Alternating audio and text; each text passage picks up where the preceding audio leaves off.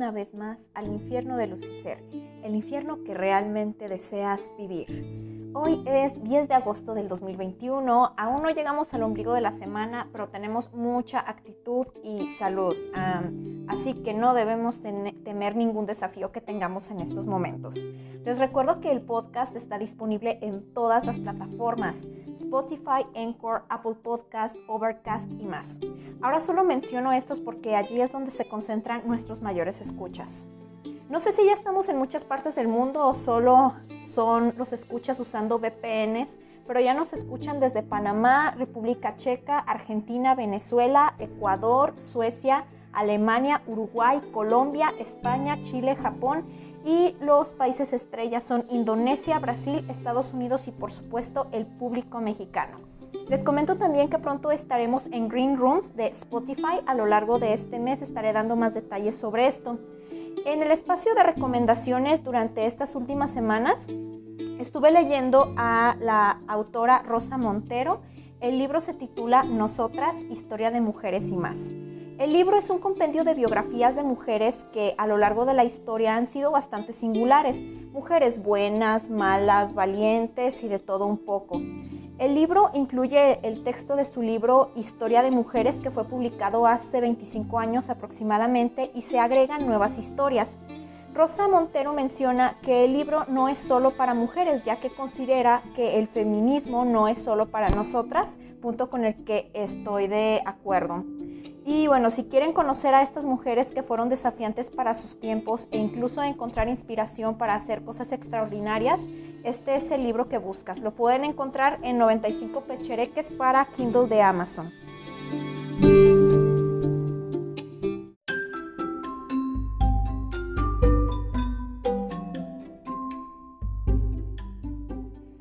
Bueno, ahora vamos al tema de hoy que se titula Olimpiadas Tokio 2020 Reflexiones parte 1.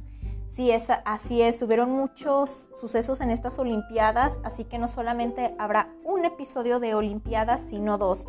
Eh, hay muchísimo de lo cual hablar y pues esto requiere de mucha investigación.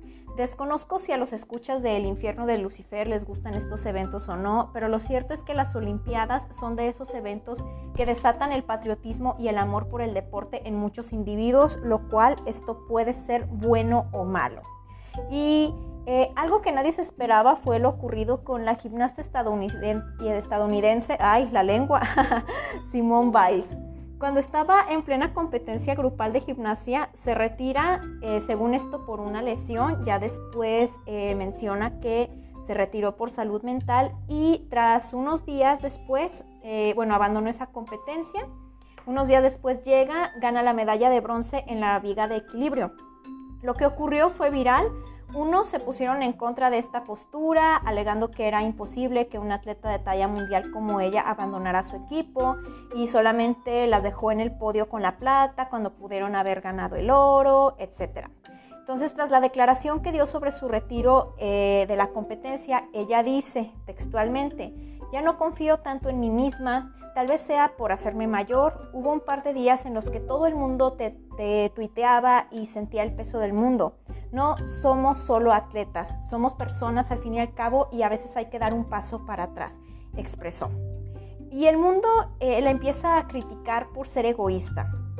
Pero en el infierno de Lucifer intentamos ser críticos pero justos y entendemos lo que le pasó a la gimnasta y sabemos que ella es la única víctima de Nazar, que sigue en activo y que aparte está compitiendo en Juegos Olímpicos.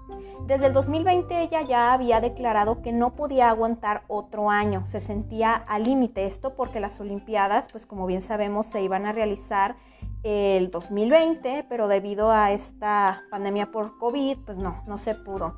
Eh, deportistas de élite como ella o como Naomi Osaka, Messi, etcétera, nos enseñan que la perfección es de algún modo alcanzable, pero para el público pesa más un tropezón que toda la disciplina, el esfuerzo y el talento que ponen en su trabajo.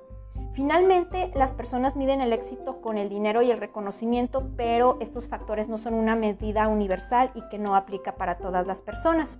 Pero bueno, volviendo a la competencia gimnástica por equipos, eh, nuevamente tratan casi de traición a la acción de, de Simone Biles Aún así, los equipos no están solo en las buenas, sino también en las malas. Y como integrante de un equipo uno tiene que saber eso. Eh, no sé si ustedes durante la escuela, sobre todo eh, yo me acuerdo que esto se daba mucho en la universidad, de que a veces sí admito que llegué a colgarme de algunas tareas de, de unos integrantes de algún equipo, pero así también yo tuve que dar la cara en algunas ocasiones. Entonces, eh, eh, eso, es, eso es lo que mucha gente está criticando, cosa que pues un equipo es eso, lo vuelvo a repetir, no solo estar en las buenas, sino también en las malas. Así que aquí felicitamos las acciones de Simone Biles. Antes de hacer una crítica a los deportistas que representan a una nación, vale la pena hacerse preguntas introspectivas. Si hay algo bueno de estos tiempos es que ahora los deportistas y muchos más, no solo en este ámbito del deporte, ya no se callan las cosas, no se callan los abusos de todo tipo, por ejemplo. Eh, los atletas también son personas que tienen pérdidas, inseguridades, algunos provienen de familias disfuncionales, no tienen el apoyo de su gente, no tienen apoyo moral y tampoco apoyo económico.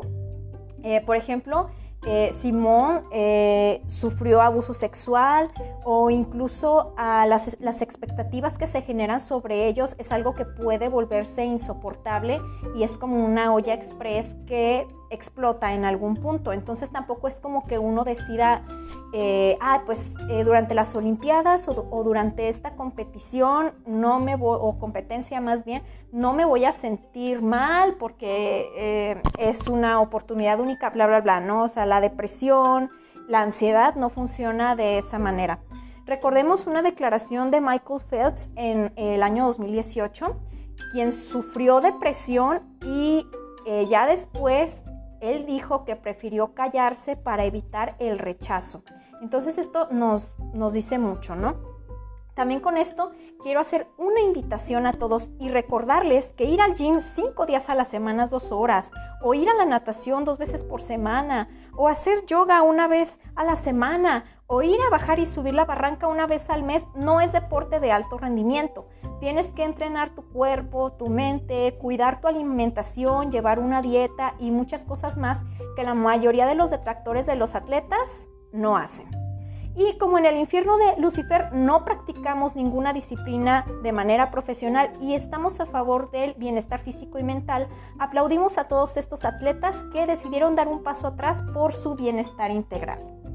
Ahora, si hay algo que me gusta de los Juegos Olímpicos es escuchar a los comentaristas y hay una frase que yo nomino, la escuché eh, de unos comentaristas, les debo los nombres, con todo y pena, eh, estos comentaristas estaban en el triatlón femenil y ellos dicen que siempre hay que intentar terminar todo lo que empezamos, porque si abandonamos, esto va a dejar una huella mental en la que es más probable que abandonemos poco a poco todo, ¿no? Puede ser una competencia o pueden ser este, metas o, cosas en la vida. Aunque también por otra parte es igual de difícil el decidir, o sea, las dos cosas, tanto el decidir seguir adelante como abandonar.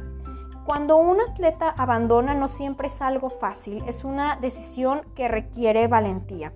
Y eh, a veces este abandono puede surgir eh, porque pone en riesgo la salud del atleta. ¿sí? Y pues ya en estos tiempos, bendito sea, la salud sabemos que no es solamente lo físico, sino también lo mental. No sé, pero ustedes qué hubieran hecho si fueran Simone Biles tomando en cuenta todo su contexto. Eh, otro suceso, pues muy raro que sucedió en las Olimpiadas fue lo ocurrido con las jugadoras de balonmano de Noruega que declararon también textualmente. Este, juntos seguiremos luchando para cambiar las reglas de la ropa para que las jugadoras puedan jugar con la ropa con la que se sientan más cómodas.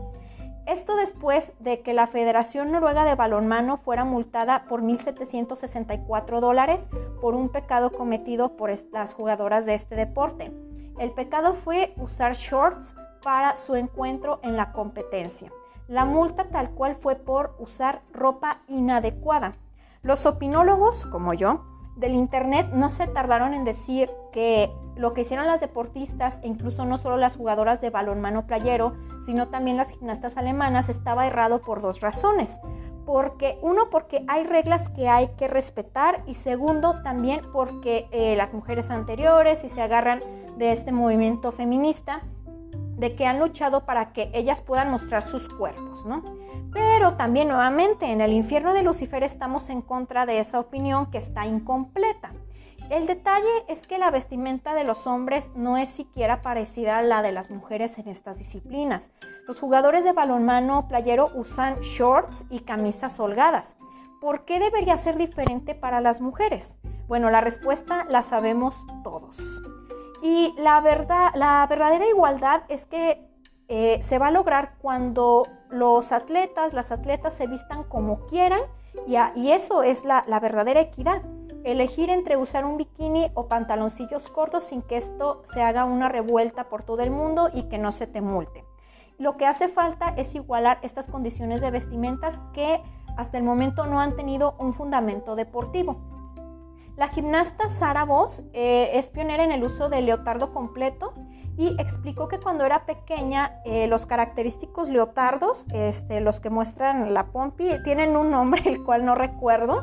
Si alguien se acuerda, por favor, dígame. Eh, mayot, creo que se llaman. No lo sé, pero creo que sí. Bueno, esos, los que toda la vida hemos visto en las gimnastas.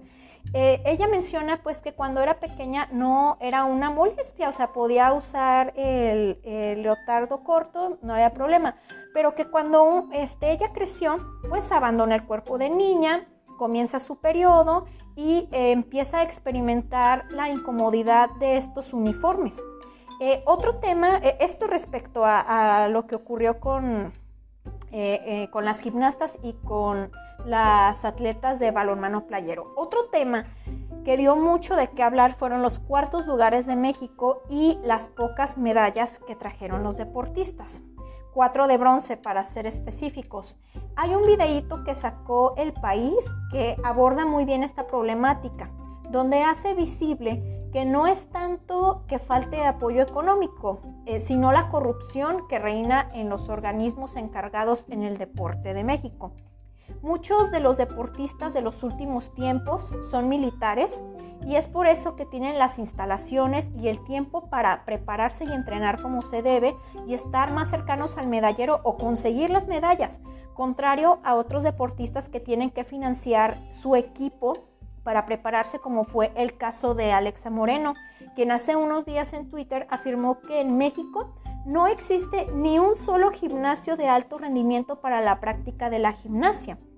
Entonces, eh, bueno, la, etiquetaron, eh, bueno, más bien la nombraron allí en Twitter y sí mencionan que los edificios por fuera eh, pueden parecer muy bonitos, pero en realidad no existe el equipo suficiente para que una gimnasta, digamos, como ella, pudiera prepararse, ¿no? entonces es eso, no existe, no existen gimnasios de alto rendimiento para las prácticas. Otros deportistas no tienen el apoyo económico suficiente para pagar un entrenador o tienen que repartir su tiempo entre un trabajo para subsistir y su entrenamiento deportivo, por lo cual no se logran óptimos resultados en los Juegos Olímpicos y con óptimos estamos hablando de llegar a las medallas. Aunque en realidad México no ha tenido en su historia una buena racha de obtención de medallas en los Olímpicos. Eh, cuando más medallas trajo México, que en realidad no trajo, este, fue en México 1968, con un total de nueve medallas, tres de oro, tres de plata y tres de bronce. Dos de estas medallas de oro fue, fueron en boxeo, la otra fue eh, la de oro en natación de 200 metros en pecho. Seguido de México 68, la vez que México trajo más medallas fue en Londres 2012. Se trajeron ocho medallas los deportistas. Esta fue una de oro en fútbol, la última vez que sonó el himno nacional eh, mexicano en el podio. Tres medallas de plata en clavados y cuatro de bronce. Eh, de ellas, de las de bronce, una fue en tiro con arco, una en clavados, una en taekwondo y la otra en alterofilia. Aunque obviamente hay que trabajar mucho para mejorar la calidad deportiva, eh, de otros modos donde la corrupción no reine y aunque suene imposible, solo por eso no podemos despreciar el esfuerzo que hacen nuestros deportistas para representar a la nación a pesar del poco reconocimiento y apoyo que reciben. Ahora bien, los números después de todo no son tan malos ya que después de México 68 y Múnich en 1972, Tokio 2020 ha sido la edición que más deportistas ha enviado a Olímpicos. México en esta ocasión envió 162 deportistas. Muchos de ellos, aunque no obtuvieron medallas, eh, quedaron en finales por primera vez en la historia. Esto es dentro ya sea de los mejores 8, 10, 12 o 20 atletas a nivel mundial, lo cual no es nada despreciable. Otros que debutaron en Juegos Olímpicos también obtuvieron resultados excelentes. Aquí voy a hacer la, eh, la enumeración, así como si fueran tal cual viñetas, para ver que en realidad no fue ni triste, ni patética, ni mediocre la, eh, la participación de los atletas. Entonces, por ejemplo, el clavadista Andrés Villarreal, eh, clavadista en plataforma de 10 metros, entró a la final, quedó en doceavo lugar en la final, obviamente fuera de las medallas. No es un resultado mediocre para alguien que tuvo su primera experiencia en Juegos Olímpicos y siendo él tan, tan joven, con 24 años de edad. También debutaron Úrsula Sánchez, Andrea Ramírez, Daniela Torres en el maratón femenil. Eh, los resultados nuevamente no fueron tan favorecedores porque solamente dos de ellas terminan el maratón, pero eh, y una de ellas mejora su marca, eh, Úrsula Sánchez, si mal no recuerdo. Y bueno, esto también no cabe duda de que a pesar de todo están entre las mejores a nivel mundial. El nadador de aguas abiertas, Daniel Delgadillo, queda en el lugar 17 en su debut olímpico. En natación artística, Nuria Diosdado y Joana Jiménez quedaron en el lugar 12 y fueron las únicas latinoamericanas en la final en esta disciplina. Jane Valencia fue la primer mexicana que se clasifica a la lucha olímpica femenil. Alexa Moreno registra la mejor actuación de México superando a Daniel Corral en Londres 2012 que queda en quinto lugar y el séptimo lugar de Denise López en Sydney 2000 y eh, que fueron los únicos finalistas de las disciplinas de gimnasia artística. Desde entonces no teníamos una gimnasta que llegara tan alto en, las finales de eh, gimnasia. Aranza Vázquez también debuta en su debut en sexto lugar con solo 18 años en los clavados de trampolín de 3 metros. También en el debut olímpico de, eh, relevos mixtos estuvieron presentes Cecilia Pérez, Crisanto Grajales, Claudia Rivas e Irving Pérez, quedando en el lugar 16. Ruth Castillo fue la primer gimnasta rítmica en llevar a, eh, a México a las Olimpiadas, la primera. Eh, Alegna González, también debutante olímpica en marcha 20 kilómetros, queda en quinto lugar, también muy joven, primeros Juegos Olímpicos y queda en quinto lugar, o sea, a nada de las, de las medallas. También, eh, orgullosamente jalisciense, Dafne Navarro es la primera mexicana en, llegar, en llevar a la gimnasia de trampolín a las Olimpiadas en la historia aquí en México, la primer mexicana que, lleva, que llega a la gimnasia de trampolín y queda entre las mejores ocho a nivel mundial. Y ella quedó en el lugar 8. Eh, entonces, eh, los resultados en el deporte no siempre se reflejan a través de las medallas. Eh, estas Olimpiadas, nuevamente repito, fueron debut para muchos deportistas muy jóvenes, son jóvenes promesas y como lo decíamos, no se está premiando para nada a la mediocridad, ni decir, ay, pues es que el, cuarto lugar, el quinto, el sexto, el doceavo son malos lugares. Eh, no, se, no se está premiando, se necesita trabajo, que a veces incluso con este trabajo y con los pocos recursos que tienen llegan tan alto como ellos. Y no porque no hayan traído una medalla vamos a dejar de estar orgullosos de ellos. Eh, muchos eh, dicen no, o sea, aún así yo pienso que es mediocre reconocerlos, pero insisto que estos Juegos de Tokio 2020 han sido históricos porque nuevamente varios mexicanos han llegado a finales en disciplinas que jamás se habían a, las que jamás se habían presentado en toda la historia de México. Eh, también esto, este espacio quiero hacer una invitación extensiva a todos aquellos que están disgustados con los resultados de los atletas. El infierno de Lucifer es un podcast en el que próximamente abriremos espacio para entrevistas solamente a para personajes destacados. Al igual que los atletas, el día que uno de los escuchas inconformes vaya a unos olímpicos, esperamos que estos olímpicos sean para París 2024 y si todavía vive el podcast, este espacio estará abierto para entrevistarlos y que para entonces que sean medallistas nos enseñen a nosotros y a los demás cómo es que debe ganarse una medalla. Hasta entonces, eh, todos esos inconformes estarán aquí, tendrán su espacio, que nos enseñen cómo tiene que hacerse debido a que al parecer estos atletas de, alto rendimiento no nos, aún así no nos dicen cómo hacerlo, ¿no? El episodio aún no ha terminado, requiere una extensa investigación. Hay mucho de lo que hay que hablar de las Olimpiadas. Eh, aquí le vamos a cortar porque no quiero aburrirlos con tanta información, con tantas opiniones.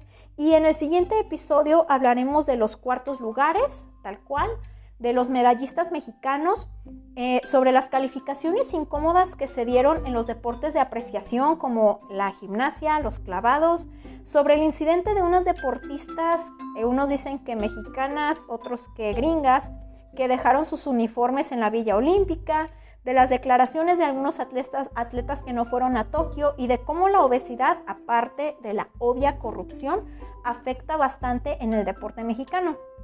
Si les gustó el episodio, no olviden compartirlo en redes sociales, escucharlo con su familia, con el novio, con el amante, comentar en las publicaciones de Facebook, mandar sus sugerencias de temas u opiniones de los episodios y recuerden que estamos disponibles en Spotify, en Google Podcast, en Overcast, en Encore y más. Los amo, esperen la segunda parte, no sé si esta semana o la que sigue. Y eh, pues hasta luego, que tengan muy bonita semana. Bye.